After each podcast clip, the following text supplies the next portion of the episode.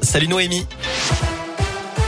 Salut Cyril, salut à tous. On commence avec le trafic et les travaux à prévoir sur l'A7. Nouveau chantier d'amélioration de la desserte entre Lyon et Saint-Etienne. Ça va débuter lundi prochain pour trois mois avec des travaux sur le terre-plein central réalisés uniquement de nuit. Entre 21h et 4h la semaine, il y aura des fermetures totales par moment. Quelques perturbations à prévoir aussi en journée, notamment des limitations de vitesse dès la semaine prochaine. À la une des recherches lancées ce matin sur la Saône à Messimy-sur-Saône dans l'Ain, une personne se serait jetée dans la rivière vers 7 heures d'après les pompiers. Des effets personnels, un téléphone portable et une lettre ont été retrouvés sur la rive. Les recherches n'ont rien donné jusqu'à présent. Une disparition inquiétante à Neuville-sur-Saône, au nord de Lyon. Lilou, 12 ans, n'est pas rentrée chez elle depuis lundi. Elle est susceptible de se trouver dans la métropole de Lyon.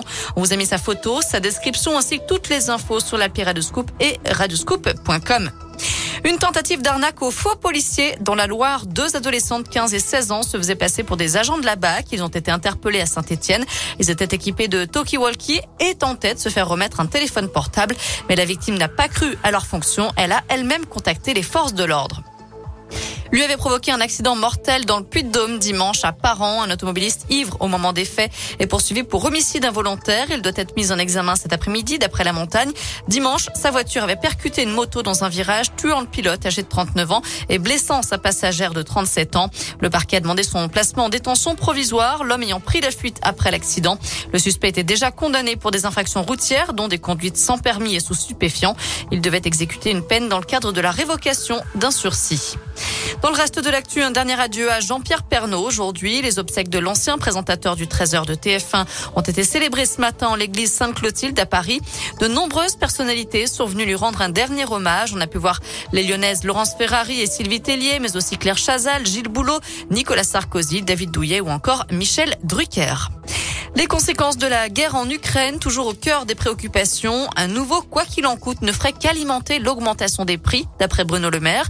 Le ministre de l'économie compare la situation actuelle au choc pétrolier de 1973. C'est comparable en intensité et en brutalité, d'après lui.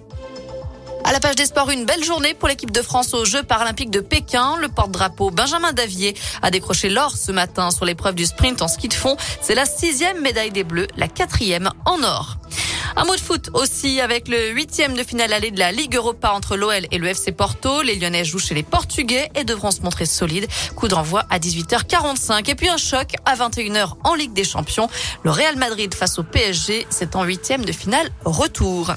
Voilà, vous savez tout pour l'essentiel de l'actu. On jette un œil à la météo pour cet après-midi. C'est encore une belle journée, du grand soleil pour tout le monde et des températures qui grimpent jusqu'à 16 voire 18 degrés dans la région. Merci Noémie.